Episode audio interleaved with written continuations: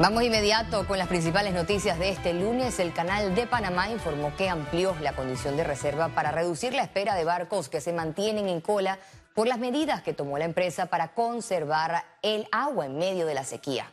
El canal de Panamá explicó que al ampliar la condición de reserva se reduce el tiempo de espera de buques en cola para transitar. La institución también reiteró que mantiene la comunicación para evitar afectaciones a sus clientes. Este lunes comenzó el primer debate del contrato minero en la que se aprobó metodología de discusión y se declaró receso hasta una próxima reunión. Más detalles en la siguiente nota.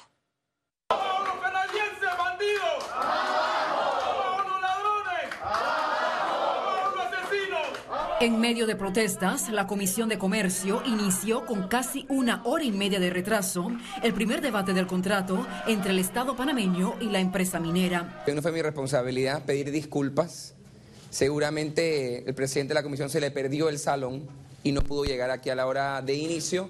Y para mí es una pena que han estado citados y han estado esperando por una hora y veinte minutos. Sírvase, dale lectura. En esta primera sesión, los diputados lograron llegar a un consenso y aprobaron la metodología de discusión. Y ahí se acordó de manera unánime y consensuada, como le dije, dividir la discusión en dos bloques por materia y darle la oportunidad a la ciudadanía o, a las agrupaciones o asociaciones que puedan participar 20 minutos por cada bloque.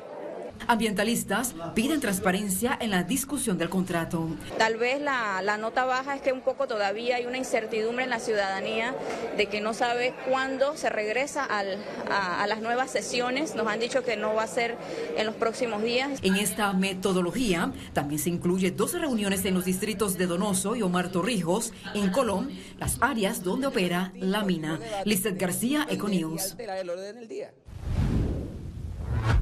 Los candidatos a la presidencia de la República, Ricardo Lombana de Otro Camino y Martín Torrijos del Partido Popular, mostraron su rechazo en redes sociales al contrato alcanzado entre el gobierno y Minera Panamá.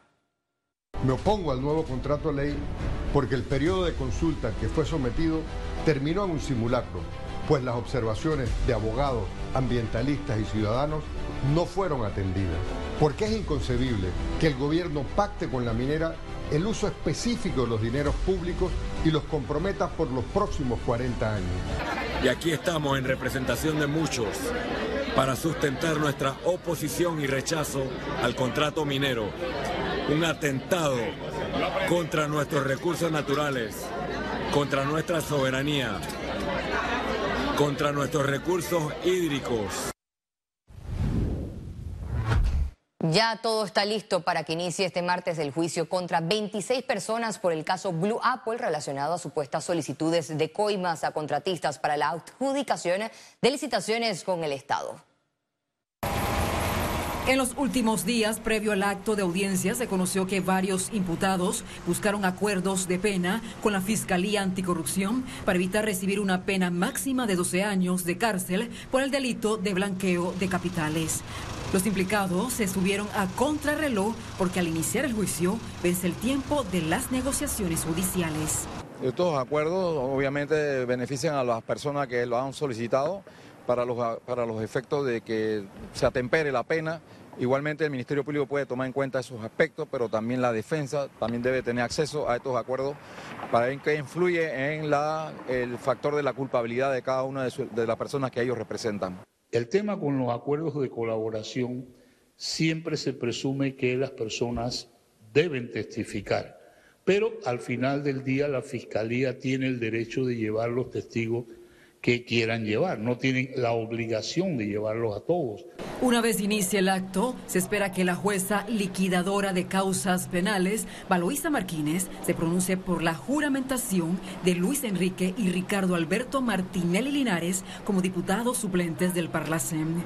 Con la ruptura procesal, el futuro de ambos quedará en manos de la Corte Suprema de Justicia. Eh, no necesariamente tienen que acudir porque yo me imagino que esa petición ya debe estar en manos de, oficialmente del tribunal que va a venir ahora es que de alguna manera debe haber una petición al tribunal de que al ellos ser diputados, y esto por supuesto tienen que probar con una certificación documental del Parlacén, presentar una prueba. La juramentación en cadena nacional o un video no necesariamente cumple con esto. Por este caso, ya el juzgado dictó una sentencia de 10 años de prisión contra Adolfo Chichidio Barrio, secretario privado del expresidente Martinelli, prófugo de la justicia.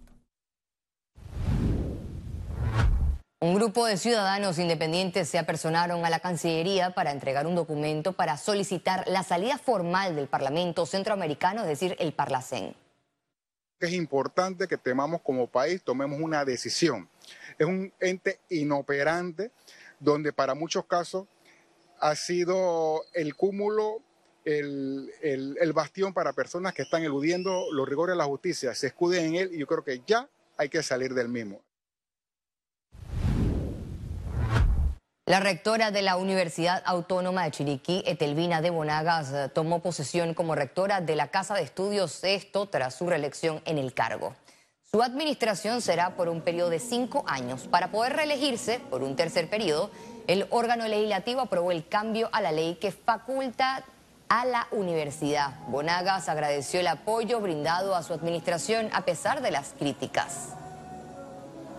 Hoy les decimos y claro que trabajaremos con entereza, sabiduría, firmeza, transparencia, honestidad, lealtad, porque la Universidad Autónoma de Chiriquí nos necesita a todos para seguir transformando en positivo la educación superior. La alcaldía de Panamá realizó la licitación pública por mejor valor para el alumbrado navideño de este 2023 en parques y espacios públicos de la capital. Al acto solo se presentó una empresa, es decir, Disa Roca Group SA, la cual presentó una oferta de 3.2 millones, muy superior al precio de referencia establecido por el municipio de Panamá, que es de 2.9 millones. Una comisión evaluadora deberá revisar la documentación presentada por la compañía. Economía. Y este lunes el Pleno Legislativo aprobó un segundo debate del proyecto de ley 1039 que establece un régimen de intereses preferenciales en ciertos préstamos hipotecarios. El Pleno contó con la intervención del ministro de Vivienda, Rogelio Paredes. Durante su exposición, el diputado independiente, Juan Diego Vázquez, cuestionó sobre la efectividad del, del proyecto y su impacto en la reducción del déficit habitacional. Sector empresarial apuesta por una ley de semiconductores que atraiga la instalación de empresas en Panamá para ensamblaje y distribución de los chips. La Cámara de Comercio de Panamá se mantiene en acercamientos en los que plantea la posibilidad de que Panamá sea considerado como el hogar de un proyecto dentro de la cadena de fabricación de semiconductores. Hemos tenido reuniones con diversas empresas, con diversos participantes del cuerpo diplomático panameño y con diversos participantes del sector público del gobierno panameño, porque buscamos encontrar la forma de representar las oportunidades que tenemos en nuestro país ante estas empresas que se pueden establecer en Panamá. Incluso los empresarios impulsan una nueva iniciativa de ley. Se propone la posibilidad de una ley de semiconductores específicamente para este tipo de empresas y ese es el tipo de iniciativa que nos gustaría ver en este momento. Necesitamos las condiciones más atractivas para que estas eh, empresas puedan hacer estas inversiones en Panamá. Proyectan que en los próximos seis meses, tanto el gobierno de los Estados Unidos como empresas interesadas podrían concretar su instalación en el país para esta cadena de fabricación. Para entonces habilitar la infraestructura y habilitar la capacidad de recurso humano que se va a necesitar en estas inversiones, probablemente tome unos dos años o unos tres años posterior a eso. Recordemos que Estados Unidos seleccionó a Panamá como uno de los siete países a nivel mundial con los que establecerá una colaboración para reforzar la cadena de valor global de semiconductores. Para ello, el país norteamericano invertirá 500 millones de dólares. Ciara Morris, Econews. La Cámara de Turismo prevé que Panamá supere este 2023 las proyecciones turísticas de años anteriores. Ya nosotros eh, proyectamos que el 2023 va a ser un año que va, que va a sobrepasar la cifra del 2019 entre un, entre un 7 y 9%. O sea que vamos a tener un incremento de pasajeros, vamos a tener también un incremento, pero, pero de muchos de los, de los indicadores, de la, de la estadía, de, la cantidad de noches que se quedan los turistas o de cantidad de días, también del gasto turístico que está creciendo y va a seguir creciendo, y también eh, de, las tarifas eh, hoteleras. O sea que, que la recuperación es, es completa.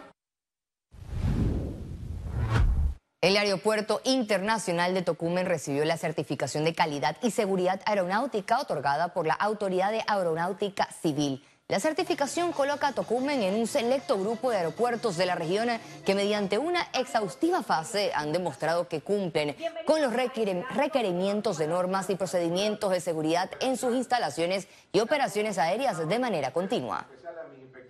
Y esta es una certificación que lo que hace es, eh, nos compromete a nosotros como aeropuerto seguir buscando la excelencia, seguir dando la garantía a las compañías aéreas, a las aeronaves, a los pasajeros, de que Tocumen sigue eh, un paso ya de excelencia y de regulación eh, periódica de sus procesos de seguridad. Hay muchos aeropuertos que no están certificados, muchos, y este, más que nada, que es nuestro aeropuerto principal, tenía que ser certificado. Eh, esto nos coloca lógicamente en una, una competencia mucho más, más grande, nos sube de categoría. Y al regreso, internacionales. Gobierno de España declarará a Tenerife como una zona catastrófica por el incendio. Aquí te tendremos todos los detalles en breve.